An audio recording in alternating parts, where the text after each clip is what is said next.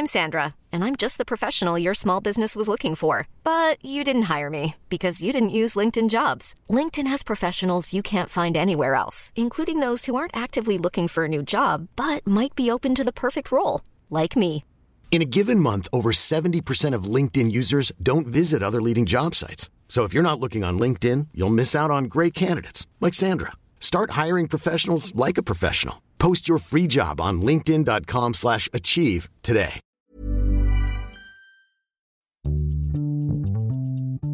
Bonjour, bonsoir, bon après-midi à tous et bienvenue dans ce nouvel épisode d'Histoire de Daron. Je suis Fabrice, je suis votre hôte et cette semaine, je vous souhaite la bienvenue dans cet épisode un peu spécial pour deux raisons.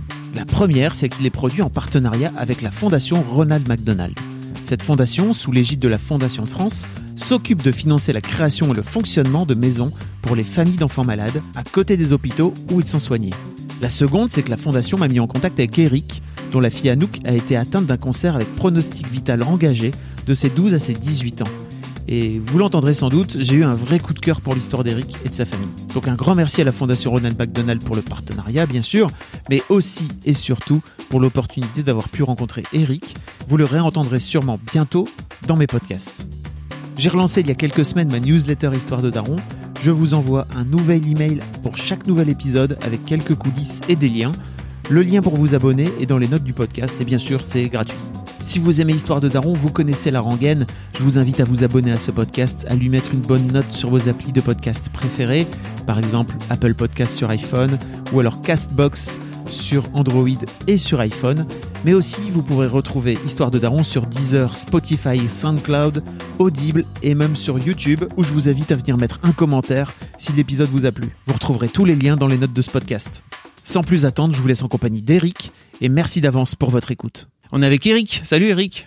Salut Fabrice. Ça va? Ouais, très bien et toi? Très très bien. Euh, Eric, on, on est dans une, euh, un épisode un peu spécial d'hi- d'Histoire de Daron. Euh, déjà parce que je suis venu jusqu'à toi euh, à Colmar, donc merci beaucoup de m'avoir reçu. On a passé un super déjeuner, c'était trop bien.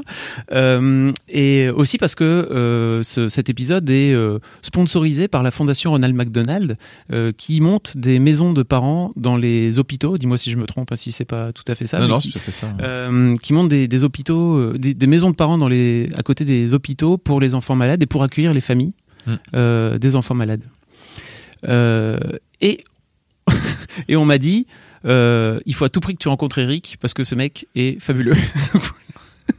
Donc bienvenue dans l'histoire de Daron, ça te fout un peu la pression. Oui, tout à fait. ouais, c'est- gentil de commencer comme ça. ouais. Non mais euh, ceci dit, tu as été, t'as été recommandé par, euh, comment dire, par la, la responsable de la, de la maison de parents de Strasbourg, c'est Ouais, ça? Si je me Sans trompe doute, pas. Pierre, ouais. Yolande. Yolande. Qui apparemment a dit tout de suite, instantanément, quand on, quand on lui a parlé de. Il y avait un épisode d'Histoire de Daron où il fallait interviewer Daron, elle a dit il faut que vous voyez Eric, c'est lui qu'il faut, c'est le gars qu'il faut aller voir, quoi. Bon, bah merci, c'est gentil. Est-ce que tu peux te présenter un petit peu, Eric, euh, avant, avant qu'on avant qu'on démarre? Bah oui, bah écoute, euh, j'ai 54 ans. Euh, j'ai deux enfants. Euh, Anouk, hein, qui a 26 ans, et Jean, qui en a 27. Et euh, voilà, euh, j'étais, je suis marié, et puis, et puis voilà. Et puis j'habite à Colmar. Et, et professionnellement, euh, je dirige deux petites entreprises, voilà, une dans la communication et l'édition, et puis une dans tout ce qui est plus opérationnel.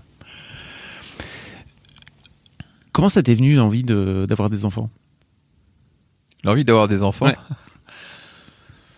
Alors, je sais pas comment ça m'est venu, mais ce que je peux te dire, c'est que c'est quelque chose qui m'est venu euh, il y a vraiment longtemps, parce que je me souviens que la, la copine que j'avais quand j'avais 18 ans, euh, je lui cassais déjà les pieds pour avoir des enfants. euh, et voilà. Et, et ça n'a pas été celle qui a pu être la mère de mes enfants, parce que c'était pas, c'était pas son truc, je pense. hein. Et voilà, et la femme que j'ai rencontrée quelques années plus tard, euh, ben on a eu deux enfants ensemble, mais, mais moi j'en aurais bien voulu encore euh, au moins trois. Ah oui. Je rêvais d'avoir cinq enfants. Ah oui, tu t'en voulais trois de plus, j'avais compris. Ouais. euh, D'accord. Ouais. Pourquoi tu voulais avoir cinq enfants? Je sais pas, j'ai. Je sais pas. Pour monter une équipe de basket? Non. non, non, même pas, euh, même pas pour l'équipe de basket. Non, parce que parce que j'aime bien, parce que j'avais envie d'avoir. euh, j'avais envie d'avoir autour de la table, euh, voilà, une, grande famille. J'avais envie, euh, puis, par la suite, euh, tout, tout dans ma vie m'a montré que, en fait, voilà, j'adore les gamins, quoi. En fait, je, suis vraiment, j'adore être un père avec les enfants. Tu vois, j'aime bien cette relation de, papa à enfant et voilà, j'aurais bien aimé l'avoir avec plus de gamins, mais bon, voilà, pas de regret non plus. J'en ai eu deux. Voilà, je pense que je les ai élevés le mieux que je pouvais, et puis, euh, et puis voilà. Puis je me suis consacré à d'autres enfants aussi, et, et, et ça l'a fait. Comment ça? Tu t'es consacré à d'autres enfants? Non, mais soit t'en dis trop, soit t'en dis pas. non, mais j'ai, tu vois, par exemple, j'ai, je suis spéléologue, euh, j'ai, j'ai emmené pendant, ouais, un peu plus de 15 ans, euh, tous les étés, des gamins des, des cités un peu difficiles qu'on a euh, à Mulhouse, qui est au sud de Colmar. Voilà, j'ai, tous les étés, tous les étés, j'emmenais des gamins. J'ai emmené des gamins dans des sorties aussi pour leur faire découvrir la spélo. Mon, mon, boulot c'est pas d'être enseignant mais je suis intervenu souvent dans des dans des collèges euh, quand quand ma fille est tombée malade je, je, je m'occupais des enfin voilà j'ai dire au revoir aux autres gamins qui étaient dans le même service quand leurs parents étaient pas là enfin. Ouais, t'as, ce, t'as ce truc en toi quoi. Ouais j'aime bien quoi. J'aime bien ça. D'accord. Euh, cinq enfants très bien. C'est pourquoi pas? Pourquoi pas après tout hein. euh, ok. Comment, euh... comment je vais te poser cette question-là?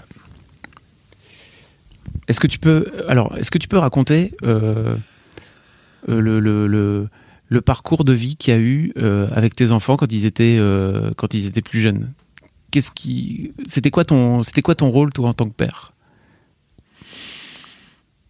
Alors c'est euh, ouais, c'est. Je sais pas par où commencer parce que en fait, quand j'ai rencontré euh, la mère de mes enfants, elle avait déjà un enfant. Donc euh, quand quand elle m'a rejoint et qu'on a commencé à vivre ensemble, elle avait un enfant qui avait un an et demi. Donc ma première relation avec un enfant dans le foyer, c'était c'était cet enfant que ouais, j'ai j'ai élevé euh, jusqu'à ses 12 ans euh, comme c'était comme c'était mon mm-hmm. fils. Ça m'a pas du tout posé de problème. Je m'entendais très bien avec lui. Et puis, euh, et puis après est arrivé Jean, mon premier fils, euh, qui a eu une naissance, qui a eu une naissance mouvementée, puisque moi, comme jeune futur papa, je m'imaginais, l'accouchement comme dans les films, ouais. le bébé sur le ventre de la maman, le papa à côté qui est tout content, machin. Et puis en fait, rien s'est passé comme ça. Euh, ça, voilà, il a dû être opéré. Enfin, il, il a dû être opéré euh, trois jours après sa naissance. Du coup, euh, sa maman n'a pas vu son n'a pas vu son bébé juste euh, juste avant qu'on l'emmène à Strasbourg. Et en fait, euh, c'est moi qui l'ai vu pendant les six premières semaines. Et, donc j'ai eu des relations, euh, j'ai eu des relations qui étaient bizarres avec, euh, enfin bizarres, étranges avec euh, Jean parce que pendant, franchement, pendant la, première année et demie ou voire les deux premières années de sa vie, euh, j'étais son papa et sa maman. Ouais, il n'avait pas eu de contact avec sa mère pendant les premières semaines et ça avait été difficile. Bon, après, les choses sont rentrées dans l'ordre. Donc, si tu veux, c'était pour te décrire ma première expérience, c'est d'avoir été un papa et une maman avec mon fils. Ce qui était assez bizarre parce que j'emmenais le lait de sa maman, c'est moi qui lui donnais euh, sous forme de biberon, mm -hmm. mais c'est moi qui l'allaitais. Voilà, donc c'était c'était assez étrange. Puis après arrivé sa petite sœur, 18 mois après, Anouk. Hein, et puis et puis voilà, moi j'ai tout fait avec mes enfants depuis qu'ils étaient tout petits. Ils ont fait de la spéo dès qu'ils savaient marcher.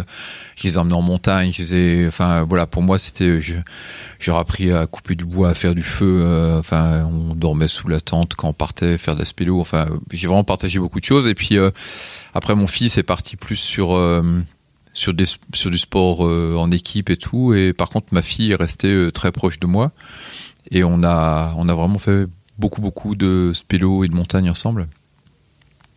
Euh, voilà, c'était ouais, une bonne spéléo et, et donc j'aime à dire que les relations que j'avais avec ma fille hein, étaient euh, à la fois des relations de papa à, papa à fille, mais c'était aussi des relations de, de compagnons de compagnons de sortie, euh, voilà, mm -hmm. où on, mm-hmm. malgré que ce soit ma fille.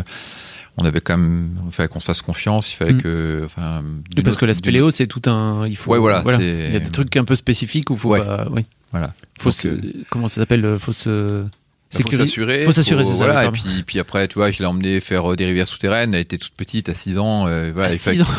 il fallait qu'elle fasse de l'apnée, qu'elle passe. à- Je lui disais, je t'attends de l'autre côté, mais bon, à un moment, elle se retrouve tout seul en noir. Donc, euh, on a bâti aussi des liens de, de confiance euh, forts euh, dans, dans ces moments-là. Et voilà. Et puis sinon, après, moi, j'étais un papa. euh, je pense que j'étais un papa qui qui adorait lire des histoires à ses enfants le soir, euh, qui qui qui a réappliqué euh, ce ce que ma maman m'avait appris, euh, qu'on se couchait jamais en étant brouillé. euh, Mm. et donc voilà, donc j'ai même les même quand mon fils a été ado où il a été un peu plus compliqué, on, on s'est on s'est toujours tou- toujours dit les choses, on s'est toujours réconcilié, on s'est jamais brouillé. Donc je pense ouais, je pense que j'étais euh, j'ai eu la chance d'avoir des enfants qui me le rendaient bien, mais voilà, j'étais un papa qui aimait partager du temps, même si euh, j'étais euh, peu à la maison. le temps que j'étais à la maison, je passais, je le consacrais vraiment à, à eux.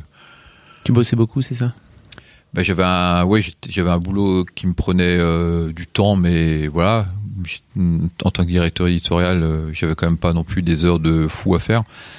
Mais à côté de ça, j'étais, j'étais président du Spélo Secours et j'étais, ouais, on va dire, euh, un peu plus de 35 week-ends par an, j'étais pas chez moi, quoi. Donc, Ah oui. euh, c'était, euh, donc quand j'étais chez moi, je me gardais vraiment euh, un week-end ou une soirée, mais elle était 100% pour eux. Et donc on a quand même vécu beaucoup de bons moments comme ça. Ok. Comment, comment est venue la maladie de, de ta fille? Bah, elle est venue, elle est venue Elle avait manière- quel âge? Elle avait 12 ans. 12 ans. 12 ans et et si tu veux, c'était quelque chose qui qui était assez euh, je sais pas comment dire. En fait, elle c'est- est pas le, c'est pas arrivé brutalement, c'est arrivé euh, le fait bon ma fille me faisait beaucoup beaucoup de beaucoup de sport, elle, euh, faisait de la course à pied, elle faisait plein de choses et, et vraiment une bonne sportive en plus. Et puis elle a commencé à avoir des, des, douleurs euh, à la hanche et tout. euh, comme elle s'était elle s'était fait une double fracture au ski euh, un an avant, tibia péroné. Il y a des gens qui disaient que ça pouvait être à cause de ça, ou alors les douleurs de croissance. Et puis bon, quand t'es un papa, quand ta fille a mal à la hanche et qu'on te dit que c'est des douleurs de croissance, ça te va bien. hein. Donc effectivement, ça s'aidait à aspirer et tout. Après moi, j'ai eu un petit accident spélo qui m'a un peu abîmé les cervicales à une période où elle, elle a dû avoir plus mal, mais elle s'est mis un peu en stand-by pour voilà parce que c'était mais s'est dit c'est son papa qui a mal donc euh, voilà je vais pas en rajouter une couche. Et puis ça revenait sur le tapis régulièrement. Et puis on a un médecin de famille qui a, qui a dit bon écoute on va faire tous les examens possibles voir si la maladie de Lyme c'est tout ça. Il y avait rien tout était bon. On va faire des radios. Et puis euh, donc elle va faire des radios au mois d'avril. Et les radios sont normales. Le compte rendu du radiologue dit que c'est normal. Et en fait la tumeur était déjà en place et le mec il l'a pas vu et, donc finalement, euh, bah, nous, comme tout était normal, on s'est dit que tout allait bien. Et puis, euh, et puis un jour, elle qui pleurait jamais euh, sur une sortie en montagne s'arrête net en larmes. Et là, on se dit bon, il faut quand même qu'on aille voir autre part. Et c'est c'est amusant, mais c'est le chiropracteur qui les suivait depuis qu'ils étaient petits qui me dit il faut l'envoyer voir quelqu'un qui est plus spécialisé, un rhumatologue, quelqu'un comme ça. Et lui nous renvoie une lettre en nous disant qu'il y a deux solutions, c'est soit je sais plus quoi, euh, soit un cancer. Mais donc il l'envoie faire une scintigraphie. Ma femme était, euh, enfin, est infirmière.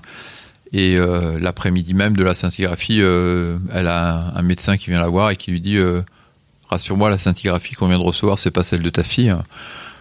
Et on lui dit Elle d'ici, et voilà. Et donc c'est comme ça que le 14 juillet 2007, euh, on est parti à Haute-Pierre et que moi je m'en souviens pas, mais qu'on nous aurait posé pour la première fois le mot cancer. quoi. Voilà. Tu t'en souviens pas? Non, moi j'ai eu deux annonces de la maladie de ma fille et les deux fois j'ai pas entendu qu'elle avait un cancer. Zappé. Ouais.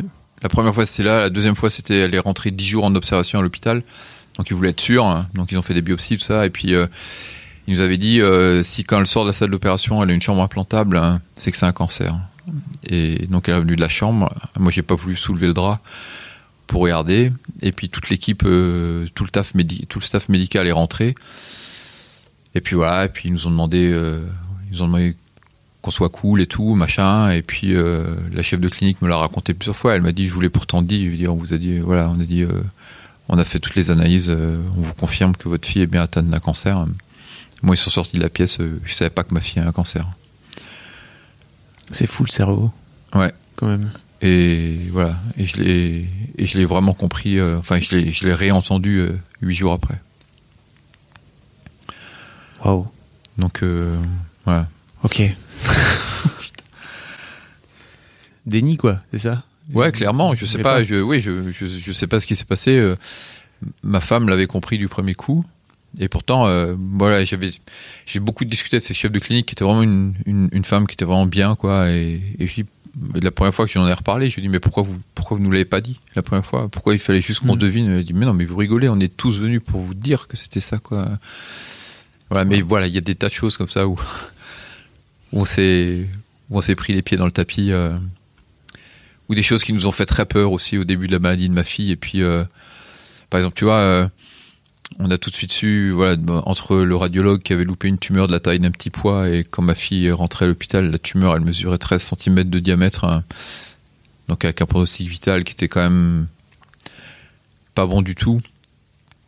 Euh, et au milieu de tout ça, euh, on, était prêt à annoncer plein de choses à notre fille. hein. et la seule chose qu'on arrivait, ni ma, ma femme, ni ma femme, ni moi, à lui annoncer, c'est qu'elle allait perdre ses cheveux. Et je me souviens que euh, le jour où elle est arrivée à l'hôpital pour faire sa première chimio, on est rentré dans le bureau du chef de service. hein. et le chef de service euh, était assis entre nous deux. Le chef de service, il la regarde bien dans les yeux, lui a expliqué plein de choses, euh, voilà, de manière un peu. Puis à un moment, il prend un ton un peu plus solennel, puis il dit Bon, nous, il faut quand même que je t'explique euh, des choses qui vont se passer. et elle l'interrompt, elle lui dit Oui, je sais, je vais perdre mes cheveux. Et on s'est regardé, en fait, depuis le début. Euh, Il le savait. elle le savait qu'elle allait perdre ses cheveux et nous on n'osait pas lui dire tu vois c'était voilà.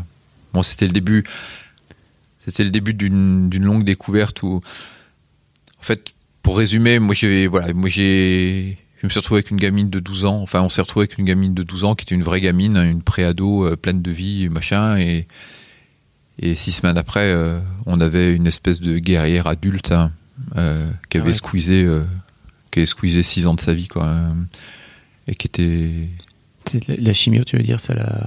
Ouais, puis même. L'annonce, tout ça, de, ça l'a. Ouais, elle a complètement. Enfin voilà, s'est. Elle a changé.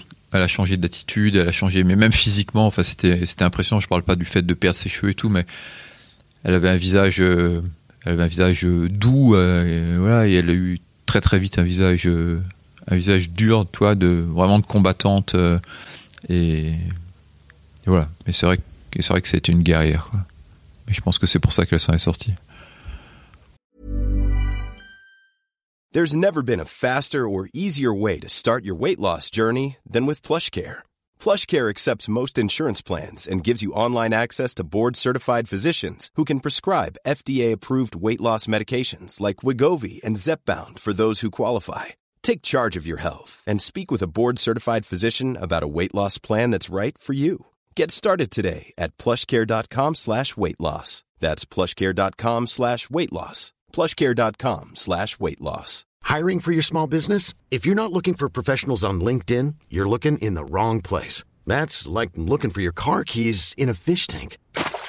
LinkedIn helps you hire professionals you can't find anywhere else, even those who aren't actively searching for a new job but might be open to the perfect role. In a given month, over 70% of LinkedIn users don't even visit other leading job sites. So start looking in the right place. With LinkedIn, you can hire professionals like a professional. Post your free job on linkedin.com slash achieve today. Comment ça se comment ça se passe euh, une fois que une fois que l'annonce est enfin une fois que vous avez entériné une bonne fois pour toutes que ok en fait euh, notre notre fille de 12 ans a un cancer. Eh ben, on te Euh, la rend. Pendant dix- elle est restée 10 jours à l'hôpital, puis Ouais. elle a le droit de rentrer à la maison. Et puis, et puis là, tu sais que tu as 15 jours avec elle. Et puis qu'après, elle part pour euh, un protocole. En plus, euh, un protocole, on nous avait demandé qui était un protocole expérimental euh, qui avait jamais été testé sur les enfants et qui voulait essayer pour lui donner le plus de chance. hein. Et, tu sais qu'il faut que tu profites à fond ces quelques jours. Parce que après, tu sais que enfin on n'imaginait pas dans quoi on basculait mais on savait très bien que ça allait pas être rigolo et que ça allait être compliqué et puis on a une espèce de période qui est qui est difficile parce qu'on essaye de rester léger. On essaye de parler d'autres choses on essaye de, se faire plaisir. En plus c'était le mois d'août tu vois donc euh, et puis en sachant très bien que au fond de nous euh, on est euh, on est tous dans l'attente de savoir ce qui va comment ça va se passer. Et puis voilà. Puis tu l'amènes à l'hôpital et puis et puis Puis tu découvres en fait euh, ce que c'est un service d'onco-hémato euh, pédiatrique. Tu te prends quand même une grosse claque, quoi. Euh, avec aussi des choses que j'ai trouvé admirables dans ce service-là, mais qui sont dures à vivre en tant que parent. Par exemple, un choix délibéré du service qui était de, enfin, du chef de service et du, des gens qui encadraient ce service, c'était de dire que c'est l'enfant qui choisissait s'il voulait arrêter son traitement ou pas, mais que c'était pas les parents qui avaient le qui mot à dire dessus. Et voilà, donc c'était, on s'est retrouvés nous avec, euh, nous des gamins de tout âge, hein, euh, avec des, des, tas d'atteintes différentes euh, et, des gamins qui étaient euh, super responsables. Et puis voilà, puis puis après bah bah, tu ramènes ta fille à la maison, tu penses que c'est bon, ça va aller, elle a passé ses trois jours et demi à l'hôpital. Et puis c'est là que euh, la première chimio, tout se passe bien, et puis la deuxième, la deuxième tu t'aperçois qu'entre les chimios, tu n'auras plus jamais la paix. euh, Tu vas la faire transfuser en pleine nuit à l'hôpital. euh. Enfin, voilà, les... enfin, il y a des phases qui sont très compliquées, surtout qu'elle a un traitement qui était hyper, hyper lourd. Elle a voulu continuer à aller à l'école, donc ça aussi, Oui. c'était euh, parce qu'elle voulait passer son BEPC la réponse du chef de service, euh, qu'est-ce que vous voulez qui lui arrive de plus dangereux qu'un cancer? Donc jusqu'à Noël, elle a tenu à l'école. Et puis, euh, puis Noël, c'était l'opération, et après, c'était plus possible d'aller à l'école. Et elle retournera quasiment pas à l'école euh, jusqu'à jusqu'après le bac. Quoi. Elle fera tous ses examens euh, de l'hôpital. Avec un BEPC réussi et un bac avec mention réussie du fond de son lit Ah ouais. en centre de rééducation. Donc, Waouh. donc elle s'est quand même bien accrochée. Comment ça se passe entre vous avec, euh, avec ta femme à ce moment-là, dans votre couple Vous arrivez à surpasser le truc ensemble Ouais. Parce que tu- il y a déjà un décalage. Tu, on- tu racontais une sorte de décalage d'entrée de. Mais, mais on- en fait, euh, toute cette longue période, on, on a souvent reparlé parce que c'est voilà, enfin, tu te doutes bien que c'est c'est une période qui marque profondément un couple. Et je pense que la force que notre couple il a eu, c'est euh, on n'a jamais été ensemble, on n'a jamais été ensemble mal. Voilà, on n'a jamais été ensemble bien non plus.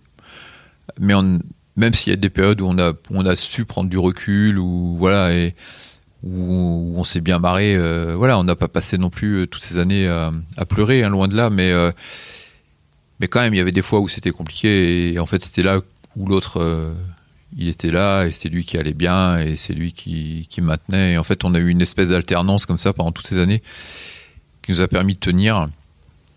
Ta fille a été hospitalisée combien de temps Pardon, je te coupe, mais.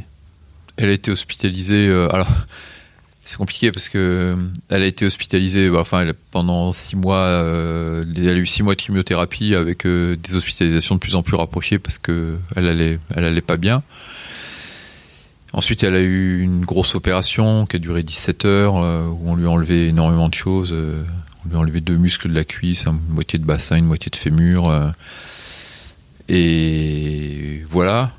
Et donc ensuite, euh, elle a passé euh, six mois encore de chimio, euh, mais elle coincée dans une coque sur le dos, complètement immobilisée. Et puis après, elle a commencé de la rééducation pour arriver à marcher. Elle a mis un an à réussir à marcher et, on est venu un soir la voir au centre de rééducation où elle arrivait enfin à, à marcher sans béquille, hein, avec une démarche qui... Enfin, elle était fière de marcher, mais nous, ça nous a Enfin, ça nous tordait le cœur de la voir euh, marcher comme ça. Et le lendemain, elle était réhospitalisée d'urgence euh, avec une infection généralisée Wow. de tout le matériel qu'ils avaient mis. Donc ils ont tout redémonté. Et elle a repassé de nouveau euh, un an euh, avec du ciment à la place de tout ce qui était métal. Elle a été réopérée de nouveau. Enfin bon voilà, en fait elle, elle a eu 16 opérations. Elle a passé euh, ouais, de, ses, bah, de ses 12 ans à ses, à ses 18 ans euh, entre l'hôpital et le centre de rééducation. Quoi. En, gros, euh, en gros, c'était ça. Je comprends mieux la photo. Alors les gens ne le savent pas, mais juste avant qu'on démarre, euh, tu m'as montré une photo en Ouais. disant euh, c'est la première fois qu'on est sorti euh, avec ma fille euh, Ouais. dans une sortie spéléo, c'est ça? Après, après ça Ouais, alors, ouais, parce que tu vois, paradoxalement, la spélo a eu un rôle euh, énorme dans, euh, dans les relations que j'ai eues avec ma fille. euh, c'est, En fait, notre plus gros ennemi tout au début, ça a été la perte de poids. C'est-à-dire qu'elle avait un traitement qui était trop fort pour un enfant et donc elle vomissait tout le temps et Mhm. elle perdait un poids, elle perdait énormément de poids. Et moi, à la fin, j'avais une fille qui pesait 27 kilos. euh, Enfin voilà, qui c'était plus rien. Et euh, et paradoxalement, qui me posait des, des questions, euh, des questions que t'imagines jamais euh, qu'un enfant, ton enfant va te poser à cet âge-là, euh, à savoir, euh, à savoir, qu'est-ce que tu feras quand je serai morte, ou voilà. Et, et donc toi, faut que tu t'assoies à côté d'elle, il faut que tu lui répondes. Donc euh, Tu lui répondais quoi? Bah, que je retournerais faire les choses qu'on avait bien faire ensemble, que qu'elle allait, que moi je pensais qu'elle allait vivre, que si par malheur euh, c'était pas le cas, euh, qu'elle serait, qu'on serait toujours ensemble, voilà, que les gens se perdaient pas de vue. Et hum, en plus j'y croyais, enfin j'y crois vraiment, que dans ces cas-là on serait pas perdu de vue.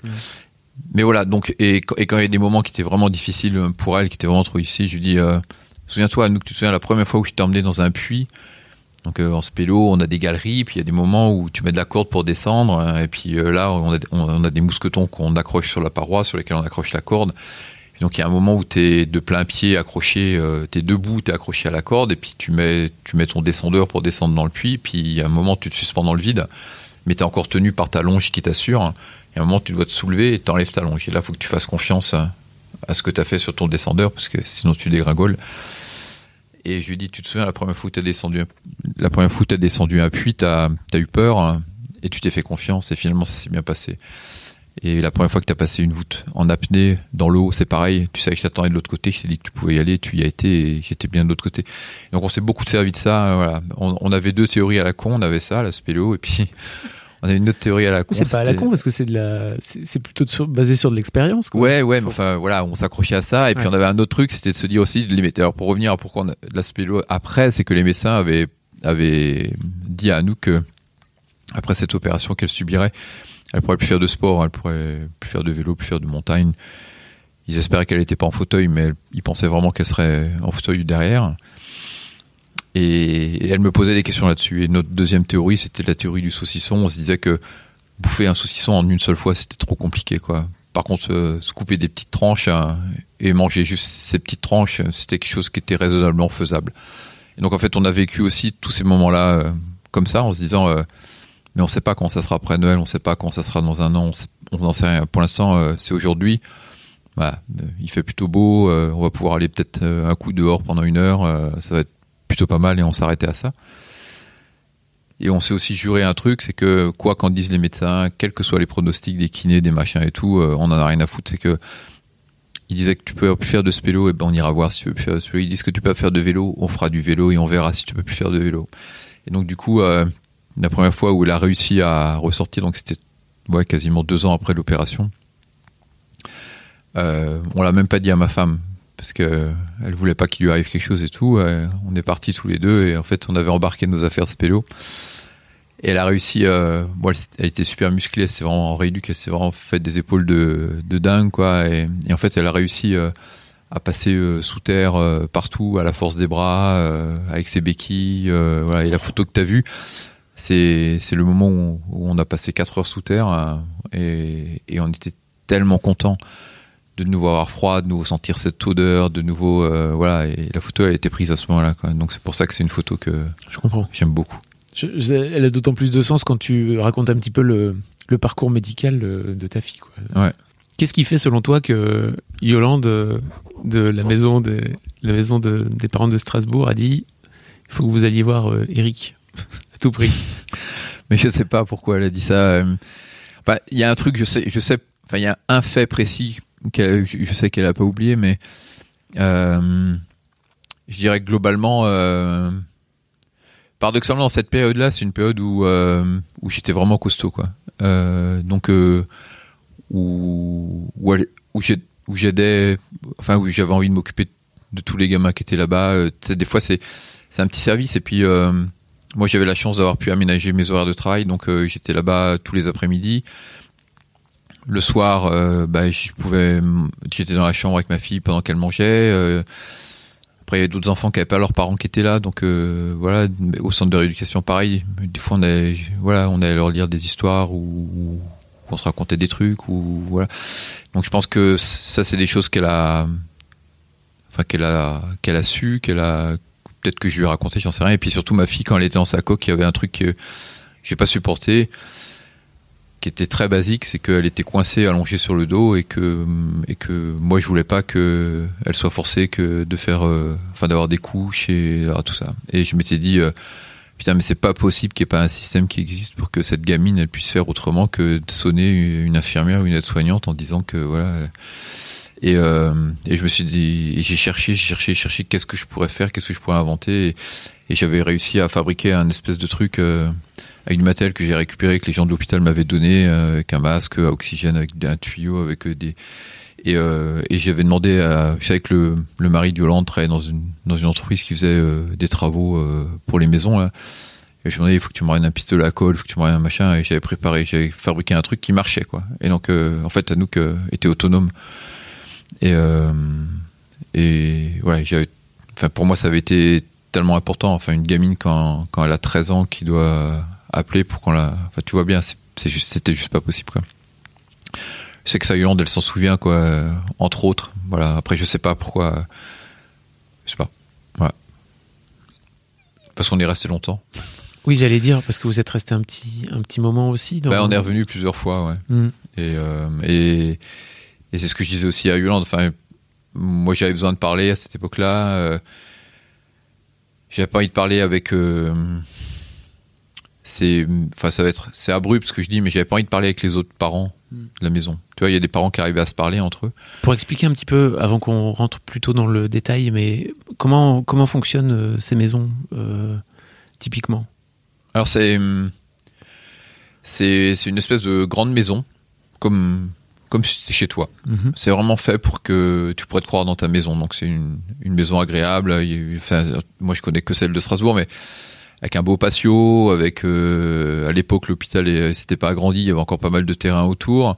Et puis autour de ce patio, donc tout en enfin tout en carré, il y, avait une aile du bâtiment qui était commune, donc avec euh, il y avait un ou deux salons télé, il y avait une salle de sport, il y avait une grande salle à manger commune, une très grande cuisine euh, commune aussi. Puis après chaque famille avait son frigo, son voilà, et puis sa chambre avec avec des salles de avec des salles pour euh, faire la lessive. Euh, voilà, en fait, tu pouvais vraiment t'y installer comme si c'était chez toi. Sauf que moi j'étais, nous on n'y rentrait que le soir et moi j'en partais très tôt le matin euh, pour aller travailler. Et, et donc il y a des parents qui qui se regroupaient, qui parlaient ensemble, qui mangeaient peut-être ensemble. Ouais, qui mangeaient ensemble et tout. Et, et, et, moi j'y arrivais pas quoi. Moi j'étais, enfin j'avais besoin de solitude quand j'étais là-bas. Et puis, et puis, euh, et puis, moi, j'essayais de rester euh, debout malgré malgré une échéance qui était surtout au début euh, très aléatoire. Et à côté de ça, j'avais du mal à j'avais du mal à entendre des parents qui, étaient désespérés pour des choses qui étaient finalement qu'une mauvaise passe, mais où il n'y avait pas de où il y avait pas de pronostic ils n'allaient pas perdre leur enfant et c'est ce que je t'expliquais avant. Tout est, tout est relatif quoi. Voilà, hmm. c'est qu'un c'est problème, c'est qu'un problème de curseur euh, d'avoir ton enfant malade, quelle que soit sa maladie, c'est terrible pour des parents. Mais moi, mais moi ce que je trouvais, mais moi ça ça m'insupportait d'entendre. C'est méchant hein, ce que je dis, mais c'était j'étais comme ça, du moins à cette période-là. Euh, si je veux être honnête, c'est comme ça que j'étais. Ça m'insupportait d'entendre des parents où, où j'étais sûr que leur gamin il allait s'en sortir, euh, être aussi malheureux que ça, et j'ai et j'aurais pas su quoi leur répondre s'ils m'en avaient parlé. Donc c'est pour ça que c'est pour ça que j'étais pas le, plus sociable euh, des parents qui étaient là-bas. Par contre, voilà, il y avait un autre couple de parents euh, avec qui on avait sympathisé euh, et qui avaient pourtant leur enfant qui, enfin voilà, leur enfant qui était aussi qui était dans le même service que notre fille. Et, et voilà, eux par contre, ouais, c'est des gens avec qui on avait beaucoup échangé. Et, et, comme moi je parlais pas beaucoup aux parents, bah du coup c'est vrai que j'ai aussi, on s'est bien entendu aussi avec Yolande, qui qui n'était pas là pour ça, puisqu'elle était la directrice de la maison, elle n'était pas là pour. Euh, ouais, c'était pas la psychologue de la maison. Mm. mais voilà, qui avait qui avait autorisé pas mal de choses, qui avait autorisé que Anouk puisse venir euh, dormir une nuit euh, là-bas, alors que c'était, enfin, il fallait qu'elle le prenne vraiment sur elle parce qu'elle n'était pas vraiment en état de venir dormir à la maison. Les, les, les enfants avaient le droit de do- venir dormir, mais il fallait qu'ils soient autonomes, il fallait Ok. qu'ils soient, voilà. Et Anouk, c'était pas le cas, et- mais c'est lui. Elle avait vraiment envie de venir voir cette maison qu'elle connaissait pas. Elle avait envie de venir une fois dormir euh, là-bas. Donc voilà, c'était aussi, euh, c'était aussi tout ça. Ouais, mais voilà, en gros. Tu me disais au téléphone euh, quand on s'est parlé que tu avais, je sais pas, besoin ou un une envie en ce moment de, de revivre un petit peu, enfin de repenser à cette période-là. Tu disais que ça, te- ça te revenait très régulièrement, que tu avais une, une forme de, peut-être pas de nostalgie, mais en tout cas de. Ah non, pas de nostalgie. Non, non, non, non, mais c'est le mot est très mal choisi, pardon. mais en tout cas, tu as, des, t'as des choses qui te reviennent là en ce moment euh, par, rapport à, par, rapport, par rapport à cette période-là. Je, je me demandais un petit peu pourquoi. Est-ce que cette question est maladroite Je ne sais pas. Peut-être. Non, non, ta question est pas mal à droite. Elle est juste. euh,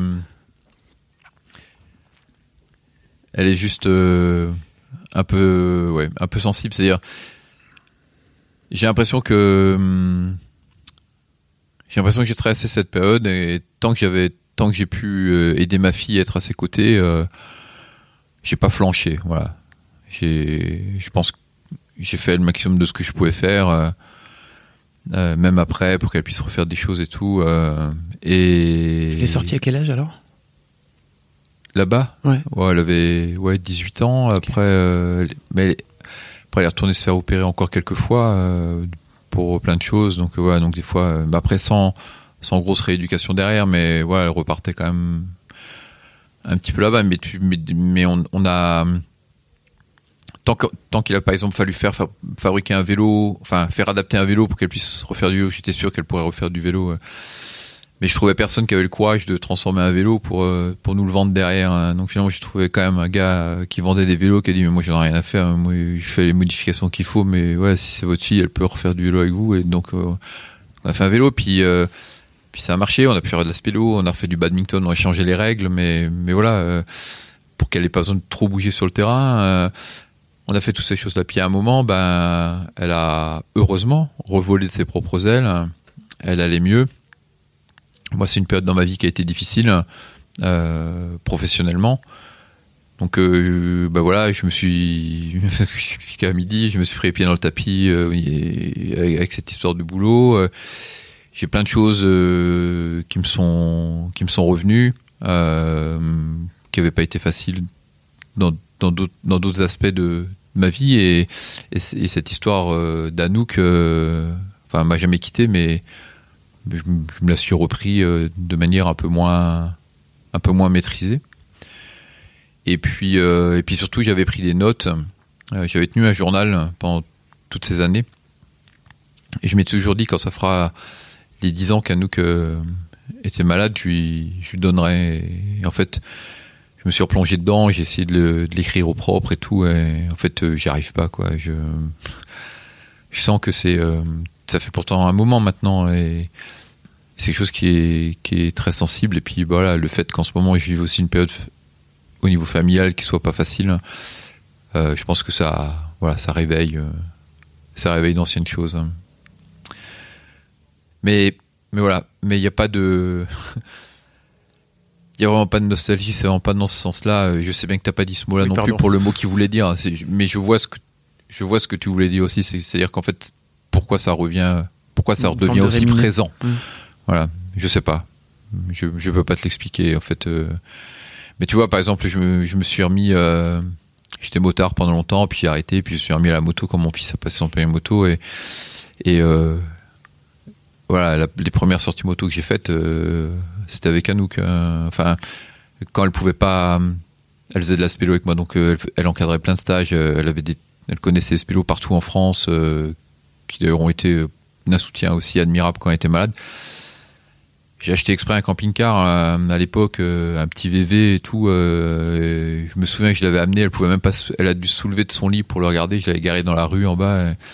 Et, on est repartis juste tous les deux, mais on, a voyagé partout en France. hein. Euh, moi, j'allais faire de la spélo. euh, elle, elle pouvait rester à l'intérieur. Elle pouvait bouquiner. Elle pouvait, faire plein de choses. On se trouvait le soir, pour essayer de revivre une vie comme avant. Donc euh, voilà, c'est si tu veux, c'est pas c'est pas il y a une certaine nostalgie pour ça.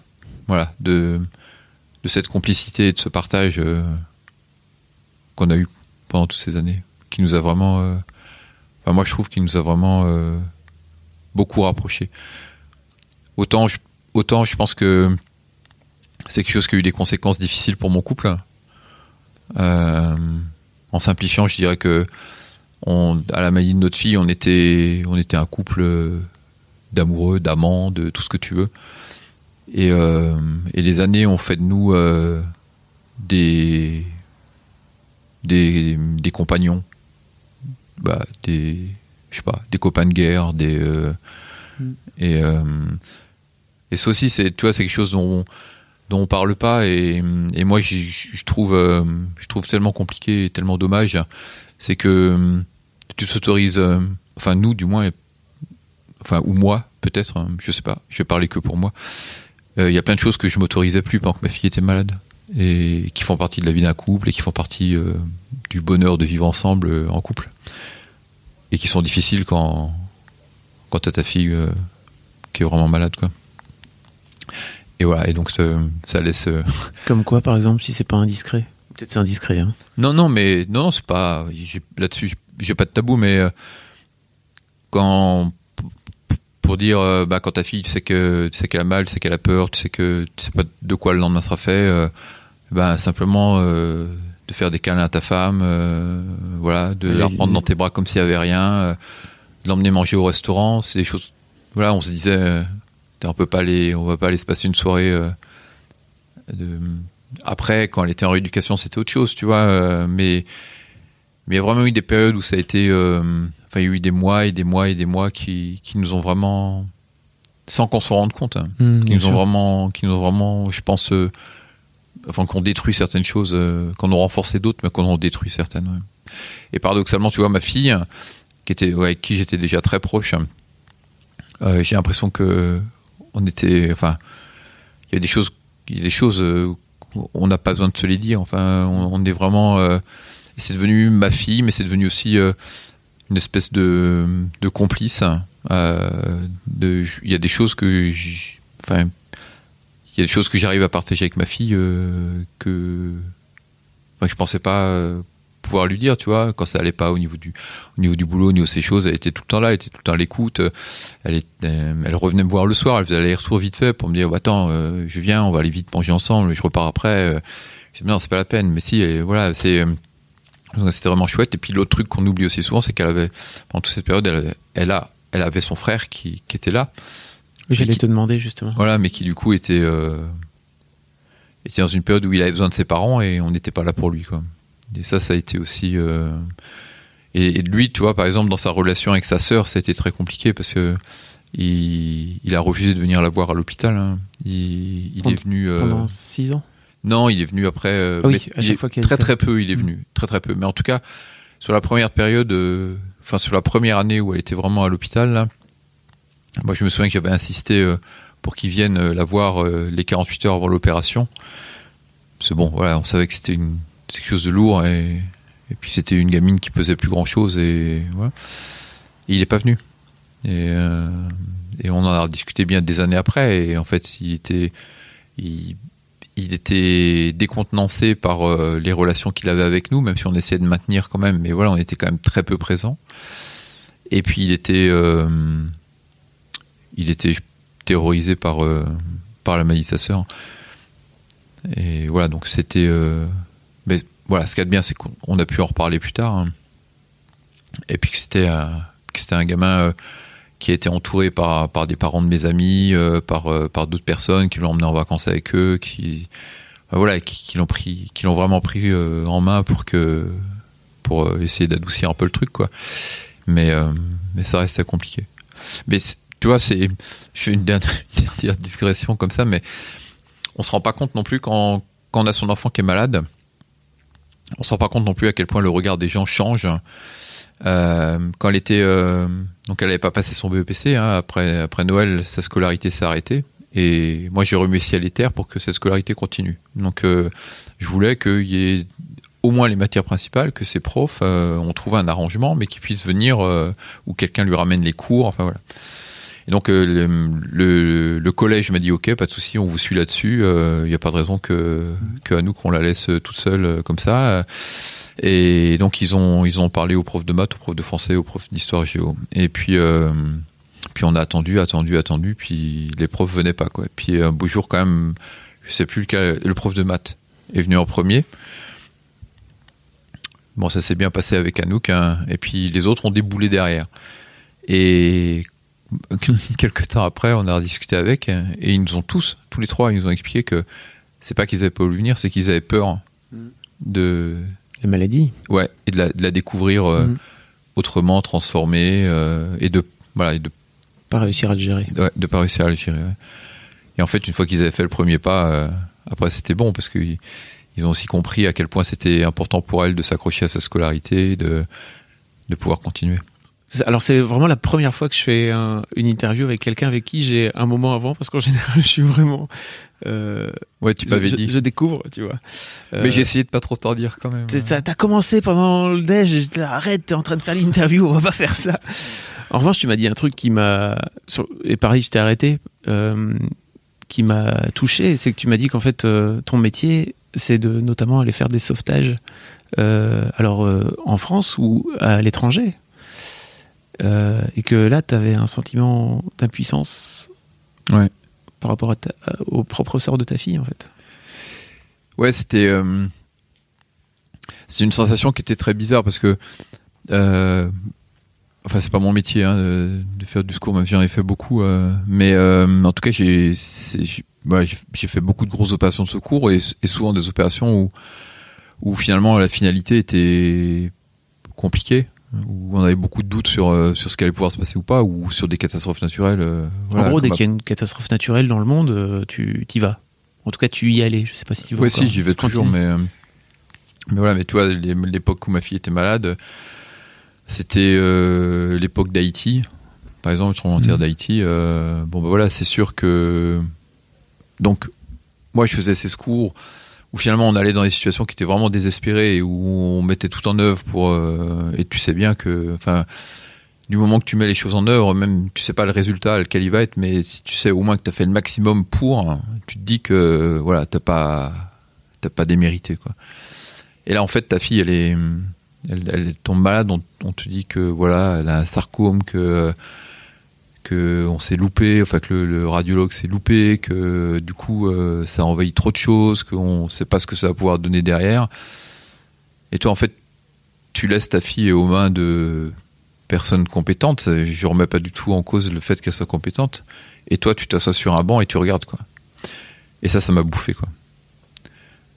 Ça m'a vraiment bouffé. Et euh, et je me disais putain quand t'as un mec qui est coincé euh, derrière une rivière en crue à 600 mètres de profondeur, euh, je suis capable de déplacer ciel et terre, de faire venir des plongeurs de l'autre bout de la terre, euh, trouver des hélicos pour les déposer, de faire des fourrages, de et là, j'ai juste ma fille qui est malade, quoi, et, et, euh, je suis dans l'inaction totale, quoi. Et, et ça, c'est un des trucs ouais, que j'ai vraiment eu du mal à gérer. Et je pense que c'est pour ça aussi euh, que dès que j'avais une occasion de, tu vois, le- le- de, de, de, construire cet appareil pour qu'elle puisse euh, être autonome. D'être en action, quoi. Ouais, voilà. Mm. Dès que je pouvais trouver un truc où je pouvais mettre, euh, où j'avais l'impression de faire quelque chose, euh, je le faisais, quoi. Mais ouais. Avec le recul, qu'est-ce que tu dirais que cette épreuve t'a apporté à toi en tant que Eric? Eh ben, au risque de, te décevoir, je pense que euh, plein de gens disent qu'on on sort toujours grandi de ce genre d'épreuve, et en fait, moi, je, je pense que on en sort fragilisé, quoi. Je pense que hum, j'en suis sorti. euh, suis sorti heureux du dénouement finalement de cette histoire-là, mais avec euh, quand même tellement de regrets sur euh, sur euh, ce gâchis d'années, sur euh, sur plein de choses qu'on même avec la volonté du monde on pourra plus faire. Et puis avec euh, finalement euh, une sensibilité qui est restée à fleur de peau et, et qui disparaît pas. Alors euh, c'est pas forcément un défaut hein, d'être super sensible, mais moi, ça m'a un peu cassé mon image de héros inoxydable qui passait partout et voilà. Je suis pas sûr que j'ai, enfin, j'ai encore que au jour d'aujourd'hui, euh, j'accepte, euh, j'accepte d'être euh, écorné comme ça, quoi. Ah ouais. Que t'es pas Superman, c'est ça? Ouais. P- Pourquoi? Mais je sais pas parce que parce que dans ma vie de parce que dans dans ma vie tout ce que j'ai fait avant j'ai toujours traversé les épreuves sans sans beaucoup de sans beaucoup de soucis euh, j'ai fait des choses qui étaient compliquées euh, sur sur des opérations de secours euh, voilà qui ont terrorisé des tas de gens et que j'ai fait correctement. Et puis j'avais cette image aussi auprès de mes enfants hein, de enfin voilà d'être un super papa qui faisait des tas de choses, qui était super costaud et et voilà. Et je sais pas si j'accepte vraiment de, même si je continue à faire des tas de choses, mais si j'accepte euh, vraiment de me regarder, euh, je me sens plus affaibli que que de m'accepter juste différent. Ok. Ma psy m'a recommandé une fois une vidéo, et en fait, je me permets de te le dire parce que je pense aussi que ça peut intéresser les gens qui écoutent. Vas-y. C'est un TED, tu sais, d'une euh, d'une chercheuse qui s'appelle Brené Brown et qui a travaillé sur un truc fou qui s'appelle la vulnérabilité. je mettrai le lien dans les notes du podcast, je te l'enverrai. ouais, volontiers. Ça dure 10 minutes. Alors moi, la première fois que je l'ai vu, j'ai pris une énorme claque dans la gueule. Euh, et je pense peut-être ça peut te ça peut te parler ou pas, j'en sais rien. En tout cas, euh, c'est merci merci de partager ça parce que je je pense pas que d'autres darons m'aient m'aient parlé m'aient parlé de ça comme ça aussi ouvertement. En fait, j'ai beaucoup d'empathie pour toi parce que je pense que l'un des trucs que je chéris aujourd'hui le plus au monde, c'est que mes enfants soient pas malades, euh, que ma femme soit pas malade. Enfin, tu vois que les gens que j'aime autour de moi soient pas malades. Je, t'avoue que je sais pas comment je, je sais pas comment, à titre personnel, je vivrais si un jour, donc ma fille vient d'avoir 13 ans, donc en plus, mon aîné, euh, je sais pas, je, t'avoue que je n'ai aucune idée de la façon dont je réagirais. Euh, de tout ce que tu me racontes là, je te trouve d'une puissance folle, quoi, vraiment. Euh, qu'est-ce que qu'est-ce que tu as envie de dire aux parents qui aux parents qui qui découvrent ça? C'est-à-dire que qu'est-ce que tu aurais envie de me dire si demain ma fille tombait malade et que ça me venait en pleine gueule comme ça? C'est Ah, compliqué de de se poser en en donneur de leçons. Moi, je, ce que j'ai essayé d'expliquer à ouais, je- quand j'en ai parlé avec des gens comme ça euh, où nous on y était déjà, on était déjà dedans depuis un moment, puis des fois ça arrive et qu'on trouve euh, des parents complètement décontenancés par ce qu'ils venaient d'apprendre ou ce genre de choses. Ils me disaient je sais pas comment tu fais ou comment vous faites pour tenir. Ils disaient en fait euh, t'as pas le choix. Qu'il faut juste comprendre c'est que t'as pas le choix quoi. C'est euh, tu dois rester debout pour tes enfants, enfin pour ton enfant malade, mais aussi tes autres enfants. Tu dois rester debout pour les gens qui sont autour de toi. C'est aussi cette position qui est difficile parce que t'auras envie, euh, t'auras envie des fois de te rouler en boule dans un coin et, et de pleurer et qu'on te foute la paix.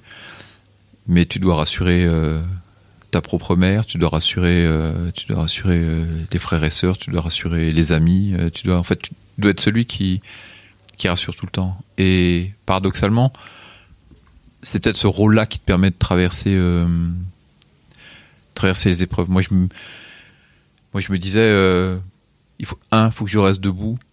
Deux, faut que je rentre la tête dans les épaules. Et puis, bah voilà, ce qui doit me tomber dessus, doit me tomber dessus. De toute façon, et c'est la même chose que je me dis dans mes missions de secours et tout. euh, même si je te dis que je restais sur, enfin, que j'étais terriblement malheureux de l'inaction dans laquelle on me cantonnait. Mais n'empêche que dès que j'ai pu faire des choses, je me suis dit que j'ai fait le maximum à chaque fois, quoi. Donc je pense que c'est vraiment ça, c'est de se dire, euh, enfin, pas subir ce qui se passe, euh, essayer de comprendre. enfin, vois, moi je devais même être, des fois je devais même être un peu chiant pour pour certaines personnes. je, je vérifiais, je leur disais, euh, c'est marrant, ça devait déjà une heure qu'il devrait à cette paire, fallait je reprends en place. euh, Euh, à un moment, il y a eu une grosse question autour de la radiothérapie par radiothérapie. Euh, voilà, ça, ça m'ennuyait. Je me disais, mince, il y a la radiothérapie, qu'est-ce qu'on fait Elle pourra plus jamais être enceinte. Est-ce qu'on peut rien prélever maintenant pour que plus tard elle puisse quand même avoir des enfants Voilà, toutes ces choses-là étaient, étaient importantes. Donc, en conseil, je dirais, ouais, c'est il faut, garder son rôle de parent, il faut, euh, il faut continuer à faire, enfin, on n'a pas le temps là, mais si tu voyais les vidéos à la con qu'on a tourné avec ma fille, euh, on enfermait dans les chambres d'hôpital, il y a un coffre-fort, on mettait les trucs les plus précieux, on y mettait une banane, on y mettait une pomme, euh, enfin, voilà. Il faut se dire que c'est, une espèce de marche en avant inéluctable et que là-dessus t'as pas la main et que tu pourras pas l'avoir que du coup euh, tu peux que être euh, euh, ouais, debout, digne, pour que ta fille soit fière de toi. Tu vois, j'ai fait pendant pendant l'époque où elle était là, quand j'ai fait les grosses opérations de secours, hein, c'est moi qui faisais toujours les points presse. Et, c'était les seules fois de ma vie, je crois, où j'ai fait des points presse où j'étais si content de les faire parce que je je avec ma fille du fond de son lit, elle, elle me voyait quoi, et je voulais qu'elle me voie debout, euh, voilà. Mm. Et voilà, c'est ça, c'est ça qu'on peut donner comme conseil aux parents. Après, euh, c'est tellement différent pour, euh, pour chacun, mais ça, je pense que c'est valable pour tous les parents. Tu me disais aussi, parce que, et encore une fois, la circonstance particulière de cette interview, peut-être qu'il faut que j'aille faire des déj avec tous mes prochains invités, je n'en sais rien. Tu me disais qu'aujourd'hui était un jour un peu spécial aussi pour toi?